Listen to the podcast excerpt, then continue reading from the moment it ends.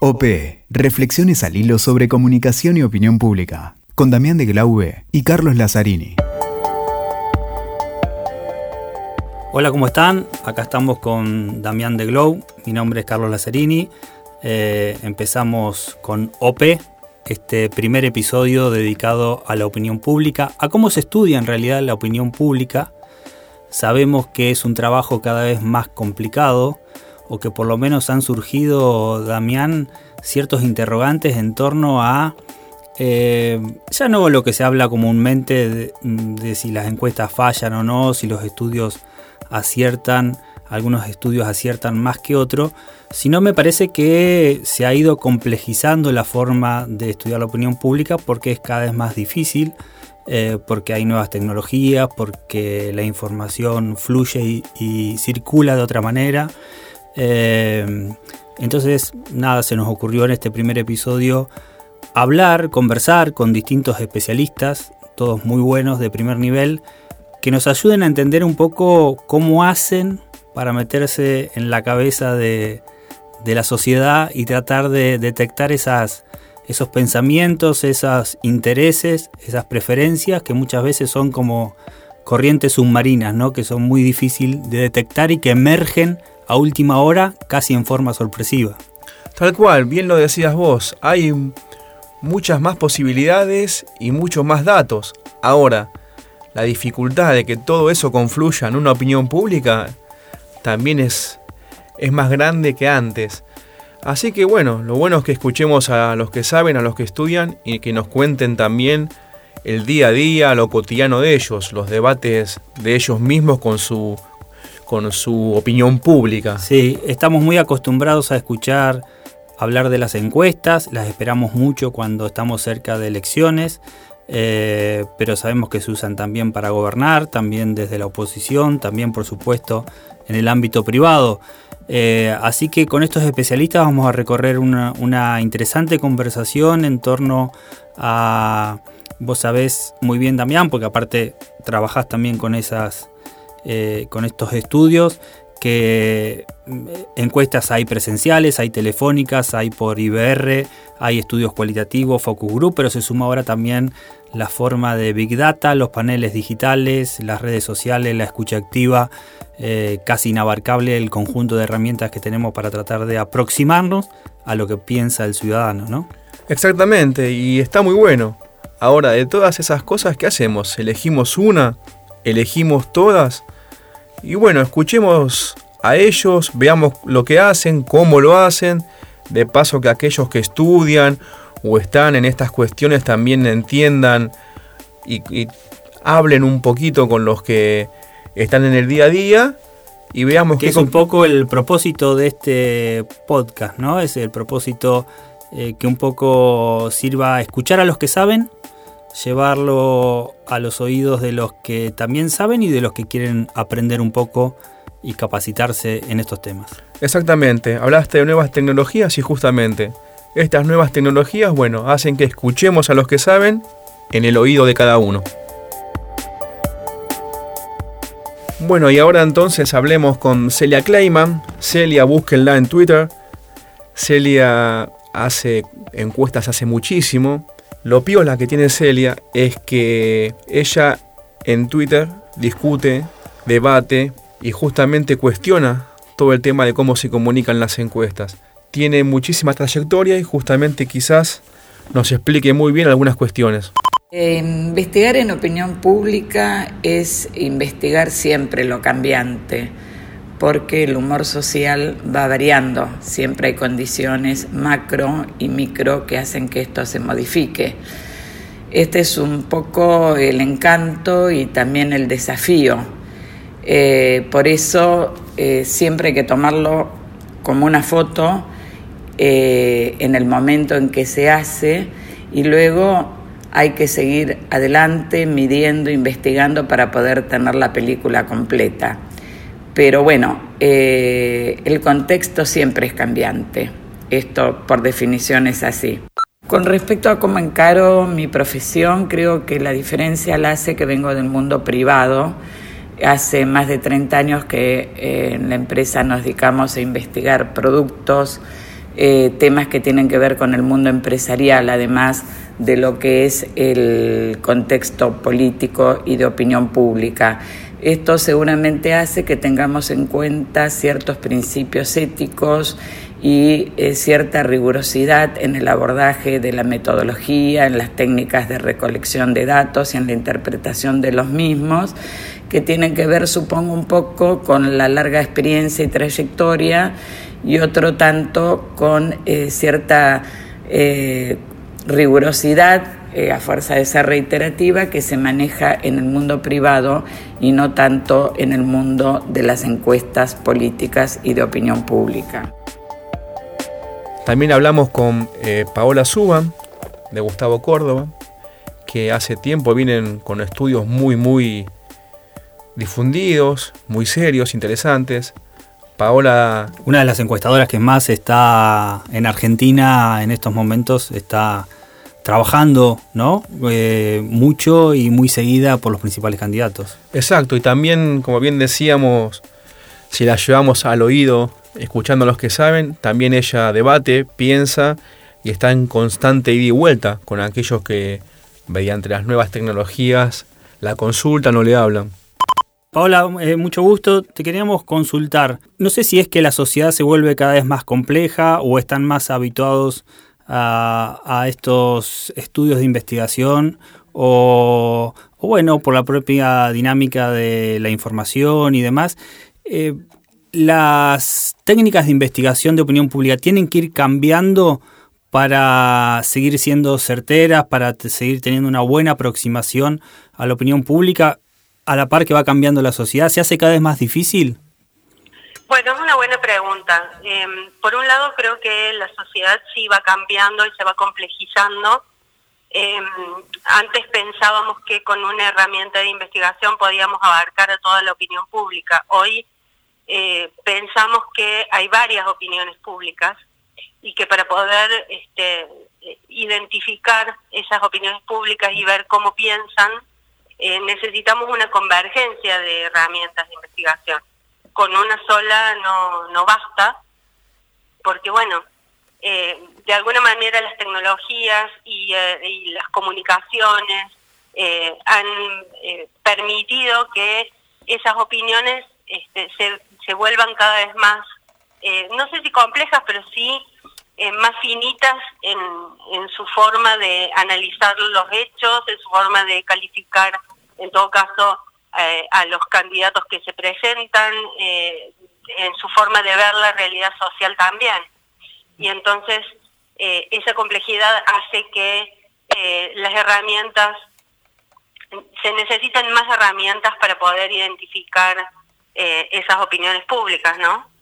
Justamente, Paola, ¿cómo hace alguien que investiga, cómo hace alguien que está en el día a día de la, del conocimiento, de la opinión pública, para identificar los puntos donde hay opiniones que, que no se expresan, opiniones que subyacen, comentarios de moda, cómo desde tu investigación, desde tu laburo diario y cotidiano, te fijas en ese tipo de cuestiones no solamente desde lo académico, ¿no? sino desde el sentido común de alguien que aplica la en la consultoría su conocimiento. Bueno, hay eh, numerosas herramientas de investigación. La verdad es que las encuestas son las que más prensa tienen, por decirlo de alguna manera, pero no es el único método. Eh, la metodología de la investigación es una herramienta, una disciplina que nos permite acceder tanto de manera cuantitativa como de manera cualitativa a este estudio de opinión. Y hoy se suma también eh, los estudios de conversación en redes sociales, las métricas de lo que podemos ir viendo eh, que va conversando, que va comentando, que va compartiendo la gente en redes sociales. Eh, eso mm, son, esas son herramientas, las, las de metodología de la investigación, en las que interviene por supuesto, cálculos estadísticos, cálculos matemáticos, pero no es una ciencia exacta. Y entonces eh, lo que interviene en, esa instancia es más el análisis que se puede hacer de los datos obtenidos a través de esas herramientas de investigación que eh, las herramientas eh, por per se. Em, para poder abordar ese análisis de los datos que obtenemos, necesitamos tener en cuenta dos condicionantes fundamentales de la opinión pública, como son el clima de opinión y el clima de época. Y saber leerlos y analizar todos estos eh, datos y todas estas herramientas en su conjunto. No podemos dejar de lado eh, un clima de época que tiene que ver con un proceso histórico, que tiene que ver con una corriente de pensamiento, les diría, global a nivel mundial. Y tampoco podemos dejar de lado el clima de opinión, que es lo que va transcurriendo diariamente y que es lo que hace fijar la atención eh, hoy en un tema, mañana en otro y pasado en otro, que es lo que le pasa a la gente habitualmente. Podemos eh, abordar la investigación siempre desde variables duras, como se hacía eh, muy simplemente anteriormente, que era a través de variables como sexo, como edad, eh, como ocupación, etcétera, pero también es necesario poner atención en las variables blandas, que es eh, detectar de qué manera piensa la gente, más allá de cuáles son sus condiciones sociodemográficas. Y en, ese análisis intervienen todos estos elementos que, te comentaba. Eh, se dice, em, es cada vez más frecuente escuchar que la gente decide el voto eh, hablando de los estudios estrictamente electorales, eh, las últimas 48 horas, no sé, la última semana, dicen algunos, y que ahí se encuentran con sorpresas, ¿no? Eh, ¿Eso es así o es la imposibilidad de poder detectarlo antes o efectivamente el elector decide a último momento? Bueno, mira, yo creo que hay un concepto que hay que pasar en limpio. Eh, hay una porción de la población que tiene determinado su voto aún antes de eh, saberlo conscientemente. Digo, tiene un perfil eh, también sociodemográfico, pero además tiene un perfil ideológico y tiende a identificarse con eh, el candidato, con la fuerza política que mejor se adecua a ese perfil ideológico. Eso está prácticamente definido de antemano, es decir, con muchos meses de anticipación de eh, la elección de, presidente o de gobernador o el, caso que sea.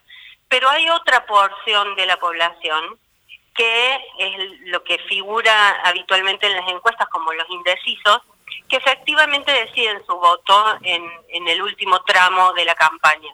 Con lo cual no podemos eh, aseverar que uniformemente la población se comporta de una manera o de otra. Hay personas que, como te decía, por este perfil ideológico que tiene, eh, tiene definida su intención de voto y otros que lo definen eh, claramente a último momento. Lo que sí está estudiado y hay este, varios lados de la biblioteca también en este sentido, es que las personas votan no eh, racionalmente, sino eh, más este, por una cuestión emocional y por una cuestión de identificación con el candidato eh, que se va a presentar en las elecciones. Normalmente quienes deciden su voto en ese último tramo son quienes se comportan de esta manera, no tan racionalmente, sino más este, a través de emociones o de lo que eh, ese candidato puede despertar en las personas. Muchas gracias, Paola. Un, beso muy grande. Bueno, iba a ser un gusto conversar un poco con Sebastián Alperín, alguien que yo conozco desde hace mucho tiempo, trabajando, te diría, sin descanso. No hay día que no lo encuentres en algún lugar de la Argentina eh, haciendo estudios cualitativos, básicamente, escuchando a la gente, eh, ya con un oído súper entrenado porque eh, hace focus prácticamente todos los días. Y bueno, y, pero también me parece, nos va a contar él un poco mejor, eh, que en el último tiempo, además de los focus, ha combinado un poco de Big Data, un poco de escucha activa en redes sociales, se ha visto en la obligación de, como le pasa a muchos profesionales, eh, ir incorporando nuevas herramientas para estudiar la opinión pública. Queremos conversar, Sebastián, sobre los estudios de opinión pública. Sabemos que vos sos eh, un gran especialista, eh, fundamentalmente trabajando mucho con estudios cualitativos, pero también con otras herramientas. Y queríamos consultarte cómo, cómo ves a lo largo del tiempo que se fue modificando la forma de estudiar la opinión pública en función de si la sociedad es cada vez más compleja, si, si el, el nivel de información, de la tecnología y demás hace cada vez más complejo aproximarse a la opinión pública. Sí, eh, bueno, sí, ese es el, gran desafío, ¿no? Digamos, por eso uno aprende todos los días. La realidad es que eh, si hasta hace poco tiempo uno tenía básicamente dos vertientes que eran una especie de boca river, ¿no? Que muchas veces incluso no confluían, que era lo cual y lo quanti. La verdad que en los últimos años aparece una, yo al menos lo denomino como una tercera opción. Que, integra un poco eh, ambas dimensiones y que tiene que ver con todo el fenómeno de Big Data que eso incluye todo lo que tiene que ver con las redes sociales, que la verdad es que aportan mucha información, más allá que todavía todos eh, los procesos de análisis de esa información están en un estado eh, todavía muy incipiente. Eh, no hay consenso entre los especialistas respecto a la validez de, determinadas herramientas, pero sí es cierto que se ha avanzado mucho en incluso en tratar de cuantificar lo cual, y por eso digo que para mí el Big Data es una, es una vertiente en sí misma, porque incorpora herramientas cual y cuantitativas, ¿no? ya sean lo que tiene que ver con este, generación y procesamiento de grandes volúmenes de datos en, bases de datos que hasta hace muy poco tiempo eran inviables de poder trabajar, como también en lo que tiene que ver con la cuantificación de, de la presencia en medios de un dirigente, una organización, una empresa, lo que fuere, pero también todo lo que es el análisis de sentimiento a través de, redes sociales, Twitter, Facebook, etcétera. Y ahí la verdad que es todo un desafío, una una nube de, información que, bueno, resulta a veces muy difícil poder este, aprenderla este, y de alguna manera capturar en el mejor sentido de la palabra para poder este, aprender. Pero bueno, todo esto obviamente viene a complementar y por supuesto, este, más allá de la heterodoxia a la que yo adhiero, eh, se conjuga con las herramientas este, habituales como son las encuestas y, los estudios a través cualitativos más tradicionales, a través de focus groups, entrevistas en profundidad, etcétera, ¿no? Sebastián, justo lo que vos decías de que es cada vez más complejo y hay más cosas. Desde la óptica que no se difunde mucho, el que investiga tu, tu trabajo cotidiano, ¿cómo te toma todo esto? Ya que implica que eh, cambian las tecnologías y hay capacitaciones distintas, elementos distintos y más cosas. ¿Cómo hace el que investiga día a día para estar en la cancha con todas estas nuevas cuestiones? Eh, primero teniendo la humildad de reconocer todo lo que no se sabe y en función de eso tratar de buscar herramientas que permitan una aproximación. Lo que no se puede es negar la realidad. Digo esto porque muchas veces se tiende, incluso sobre todo la realidad es que, y no lo digo críticamente, pero, pero muchas veces investigación de opinión pública se interpreta como un sinónimo de encuestas y no se tiene eh, o no se le da suficiente entidad todas estas eh, estos aspectos donde de nuevo las nuevas tecnologías llegaron para quedarse y, y, tienen mucho para aportar. Pero yo soy un firme defensor de la integración de las distintas fuentes de información eh, y bueno pero es cierto que a veces, eh, sobre todo en épocas de campaña, como, como en, un año vertiginoso como el que nos está tocando, este, hacen difícil ¿no? poder este, eh, bueno, incorporar estas herramientas, más allá que hay aproximaciones. Bueno, yo hago habitualmente un análisis de redes que estoy compartiendo con algunos de ustedes este, y lo pongo a disposición y en las redes sociales, eh, más allá de los estudios cualitativos propiamente dicho que se vienen realizando y pretesteos de campaña, pero bueno, me parece que hay todo un trabajo de, de primero nosotros mismos de entender el alcance de estas herramientas y todas las tecnologías que, que, bueno, cada vez hay más capacitación en herramientas de ciencias de datos, etcétera, y también de hacer mucho trabajo de, de difusión, ¿no? Sobre lo que representa, bueno, de hecho, este el año pasado salió la última edición del libro del Manual de Capacitación Política y justamente escribimos con, con Babino un, capítulo sobre análisis de redes y todo el tema de Big Data. Pero bueno, eh, insisto, esto está muy incipiente y la cuestión es, bueno, ir avanzando, ¿no? Este, no se puede detener el tren. Claro, eh, eh, en paralelo hay, hay cada vez más herramientas tecnológicas y demás para detectar esas conversaciones sociales, la conversación de la opinión pública y los temas. Pero a su vez ves que también la sociedad, digamos, cómo se relaciona y cómo conversa es cada vez más compleja también. Te quería preguntar algo que estamos eh, un poco consultando con todos los especialistas. Se habla mucho de que en el, tema de elecciones, por ejemplo, el voto se, se, hace visible, se percibe o se expresa en las últimas 48 horas. ¿Es en realidad que se decide en las últimas 48 horas, en la última semana, o es que recién ahí podemos detectarlo?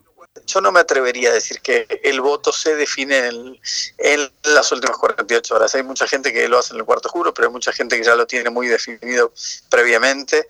Y bueno, una de las cuestiones que, que sí tenemos como investigadores es el desafío de poder interpretar en, en un aluvión de estímulos cada vez mayor que recibe el votante y nosotros mismos, obviamente, que también somos votantes, este, justamente cómo eso impacta en, su, en sus decisiones. Digo, hoy por hoy, pensando en situaciones cotidianas, una persona, uno le hace una pregunta a un grupo de participantes en un grupo focal y, y lo que no saben, inmediatamente la reacción es ir a su celular y consultar y pueden abrir un navegador y en, en segundos acceder a, a, buena parte de una respuesta a través de Internet. Bueno, y esto es real. Nosotros podemos dar la consigna que eso suceda o no, pero la realidad esto solo es un ejemplo del alcance este, que están a cualquiera, digamos, de la posibilidad de tener al alcance de cualquiera esta herramientas de información que, bueno, que, por un lado nos enriquecen, por otro lado también saturan y ahí es donde más difícil generar destaques ¿no? en materia de comunicación. Bueno, ustedes lo saben mejor que yo. Seba, muchas gracias, ¿eh? muchas gracias por haber conversado con nosotros y dando tu opinión. Bueno, a ustedes interesantísimos los temas que, estamos conversando, Damián, y una voz que yo tenía mucho, muchas ganas y por suerte, bueno, vamos a poder conversar con ella, con Ana y Paraguirre, con muchísima experiencia internacional en Latinoamérica, en Estados Unidos y también, bueno, con, yo la conocí trabajando en Argentina, pero, pero Ana también, una adelantada con los temas de Big Data, con todas las herramientas tecnológicas para estudiar la opinión pública. Así que va a ser un placer conversar con ella. Y qué bueno el debate, ¿no? Las nuevas tecnologías y la opinión pública. Se complementan. Elegimos una sola, elegimos todo. ¿Qué hacemos, Cali? Ojalá a todos los que estén escuchando este podcast de OP les sirva a aquellos que quieren aprender un poco más y tener la voz de los especialistas en sus oídos. Y a los políticos también. Prestar atención. Exactamente. Estábamos hablando con Damián que eh, pareciera como que es cada vez más difícil conocer la opinión pública, ¿no? O la sociedad, la gente es, digamos, funciona de manera cada vez más compleja y es más difícil acceder eh, tanto con estudios cualitativos, cuantitativos y con distintas técnicas. Ahora nos vas a contar un poco también por ahí el uso de Big Data, redes sociales y demás. Eh, que requiere ir modificando las formas de investigar la opinión pública ¿O es siempre igual y, simple, y, simplemente incorporamos nuevas tecnologías o nuevos saberes para estudiar la opinión pública? Uh, Cali, viste, creo que con tu pregunta das justo en el clavo, ¿no? Eh, la opinión pública está transitando un proceso de mucha transformación y mucho cambio que está yendo por detrás del cambio social. Eh, creo que se están dando dos fenómenos, ¿no? Un cambio en los hábitos, costumbres y pensamientos de la gente que están cada vez menos alineadas con una ideología o con un partido político, entonces eso hace cada vez más difícil predecir cómo va a votar la gente, cada vez tenés más gente indecisa, independiente, que, que bueno, que define su intención de voto o su decisión en diferentes temas muy al final eh, del camino. Entonces eso lo hace mucho más complejo, ¿no? Y hay más información, entonces la gente eh, va cambiando más de, de parecer. Antes, hace tiempo, eh, bueno, los papers de ciencia política para los politólogos decía que si una persona había votado dos veces a un partido político, eso significaba que uno podía presumir casi con certeza que el resto de su vida iba a seguir votando a ese mismo partido político, ¿no? Necesitaba solo dos olas de fidelización. Hoy eso cambió completamente y ya no es más válido, ¿no? Porque la gente no tiene esas ataduras. Justamente, recién Ana hablábamos, eh, siempre preguntamos, la gente se define mucho, hablando de las elecciones, porque hay distintos estudios de opinión pública, ¿no? Pero hablando de las elecciones, ¿se define a último momento o tenemos incapacidad o imposibilidad de detectar antes eso que ya sabe en realidad y se manifiesta en las últimas horas previa a una elección? Bueno, hay mecanismos para eh, determinarlo antes. Creo que definitivamente lo que se suele decir es a, a abuelo de pájaro que hay un 25% del electorado que se define en los últimos días, ¿no? Y después se va definiendo progresivamente. Algunos ya están definidos, por supuesto, de antemano, que seguro van a votar por un lado o por el otro. Y luego se van definiendo a lo largo del camino. Hay parte que tiene que ver con eh, cuándo define la gente, hay parte con incapacidad técnica, que decís vos, de cómo le extraemos esa información a la gente. Hoy tenemos herramientas mucho más complejas e interesantes con el Big Data, ¿no? Que podemos predecir cómo va a votar la gente para, para quizás los que no están tan acostumbrados a, cómo funciona el Big Data, la forma como funciona es que nosotros sobre una muestra conocida de gente que te dice cómo va a votar, lo que haces es proyectar o modelar cómo va a votar el conjunto de la población. Entonces, si yo sé que una determinada persona, por ejemplo, Cali, me dijo que va a votar de esta manera, y yo además de Cali sé su nivel socioeconómico, su nivel educativo, cómo votó en elecciones anteriores, otras preferencias de consumo que puede tener él, y puedo buscar gente parecida a Cali, y la, la la, tecnología nos permite y, la matemática, todos los avances nos permiten hacerlo de una forma más sencilla, que antes no lo podíamos hacer. Entonces buscamos otras personas igual a Cali que quizás no hayan querido o podido manifestar su opinión, podemos extraer cuál va a ser la opinión de esas personas. Entonces hoy combinando la opinión pública tradicional con nuevas técnicas más asociadas al Big Data, podemos ser más precisos o podemos adelantar opiniones de gente que como dije, no, no, no quiere o no puede expresarla antes de tiempo.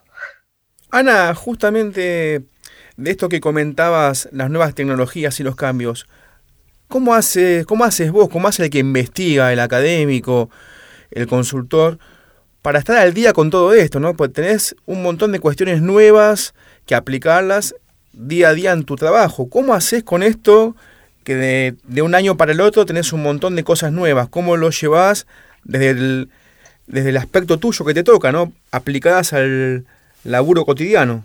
Es difícil, requiere primero pasión por lo que uno hace y querer estar constantemente mejorando las técnicas y después el gran desafío tiene que ver con la competencia. Vos sabés que hoy un cientista de datos, que es lo que el recurso humano que uno necesita para hacer este tipo de investigaciones y, eh, y de procesos eh, analíticos, es una de las profesiones más buscadas y más competitivas. Entonces, uno que trabaja en una campaña política, por ejemplo, o en una consultora que hace cuestiones políticas o gubernamentales con un equipo chico, estás compitiendo con eh, por los mismos recursos que está compitiendo Mercado Libre, por ejemplo.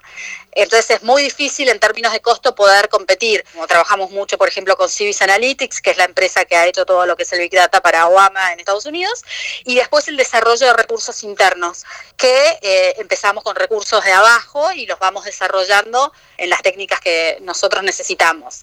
Y hay otra parte donde uno, bueno, ya, no sé, me preguntas a, a, mí, ya a mí, eh, con mi carrera profesional y todo, yo no tengo ni ganas ni tiempo de aprender a programar. Entonces, uno requiere descansar en gente que está programando y que tiene otras habilidades y quizás poco interés en las cuestiones políticas eh, que nos interesan a nosotros, ¿no? Está más en lo técnico y le da lo mismo si está programando para una campaña electoral o para, no sé, vender autos. Claro, pero así todo, vos ¿qué recomendás o qué usás en tu trabajo cotidiano? Digamos, ¿recomendás la especialidad o, eh, digamos, especializarse en algo, supongamos Big Data o estudios cualitativos, o que eh, ya es imposible no contar con todo el conjunto herramiental cada vez que se encara un estudio? Depende a qué nivel quieras jugar. Yo creo que si, si vos puedes especializarte solo en hacer estudios cualitativos o cuantitativos en términos económicos y de desarrollo de mercado, yo creo que el mercado, digamos, para alguien que solo hace encuestas o solo hace focus groups es muy chico y el margen es muy chico porque hay más competencia eh, y que no pasar al próximo nivel requiere que estás compitiendo en un lugar que es cada vez más abultado y el margen es cada vez más chico. Claro, eso cada uno en su tarea, pero digo, vos jefe de campaña, supongamos, Ana es la jefa de campaña de un político X, eh, contratarías todos los servicios, no te quedarías solamente con eh, algunas herramientas para estudiar la opinión pública, tratarías de contar con todas estas que estuvimos describiendo. No, ya no podés, o sea, ya no podés, no es, es lo mismo que antes cuando te decía, hago redes o, no, o hago televisión, eh, spots de publicación, y ya no es más o, es y. Tenés que hacer redes, tenés que hacer spots de televisión, tenés que hacer calle, tenés que hacer trabajo territorial, tenés que hacer eh, grupos cualitativos, tenés que hacer encuestas y tenés que hacer además hoy analytics y big data, tenés que hacer todo y cada vez es más sofisticado el paquete de herramientas con las que tenés que trabajar. Lo que para mí, mira, te voy a poner un ejemplo muy concreto. Recientemente hicimos una campaña acá en Argentina, ¿no? Donde las encuestas de opinión daban a nuestro candidato una diferencia en un momento de casi 20 puntos tenían todas las metodologías, presencial, CAT, IBR, o sea, entre todas las metodologías podías tener una diferencia de casi 20 puntos. ¿Cómo hace un político para operar? O sea, vos tener 20 puntos de diferencia era eh, definía la estrategia, o sea, vos no podés definir una estrategia cuando tenés semejante grado de confusión en los datos. Entonces, esa campaña en particular requirió eh, un proceso de normalización de los datos y ponerlos todos en un lugar común y definir cuál era el número sobre el que íbamos a operar, porque si no, cada semana tenés un encuestador con una metodología diferente que te da un resultado distinto y terminás volviendo, volviéndote loco y no podés diseñar una estrategia así. Buenísimo, Ana. Bueno, muchas gracias, ¿eh? Gracias por, por esta conversación. Estamos en contacto. Dale, gracias a ustedes por llamar. Un beso. Bueno, Cali, de todo un poco, ¿no? Sí, el cupo femenino la verdad que estuvo más que presente, ¿no? Eh, pero sí, interesante porque este, este episodio, eh, Damián, me parece que nos permitió aproximarnos un poco más a, este trabajo cotidiano que por ahí no es tan conocido de, cómo, de cómo se estudia la opinión pública, ¿no? De, de si es cierto que es cada vez más complejo, más difícil, que es por distintos motivos que los que hemos conversado, detectar lo que realmente está pensando la sociedad, ¿no? Exacto, y también un poquito la visión de ellos, ¿no? Del día a día desde sus ojos, cómo, cómo hacen día a día con, con todo lo que se viene para generar los, los trabajos que generan. Sí, un poco lo que pretende este podcast de OP, de meternos un poco en el trabajo de aquellos que hacen cotidianamente eh, sus estudios, en este caso de opinión pública, pero de comunicación política en general, que me parece que va a ser útil para los que están trabajando también en opinión pública, en comunicación política, escuchar a sus colegas y ver cómo han ido modificando sus trabajos. ¿no? Escuchamos la mayoría, arrancó haciendo estudios de una forma y lo tuvo que ir complementando de otra, este, trabajando con otras herramientas. La verdad que súper interesante. Exacto, y también los académicos, los políticos, hay mucho, mucho desde donde de pensar y debatir la opinión pública. Si no escuchamos a la opinión pública, si el político no escucha a la opinión pública, cómo hace campaña, cómo gestiona muchas ideas, mucha, mucho debate, ¿no? Interesante las posturas. Y la verdad que esto deja.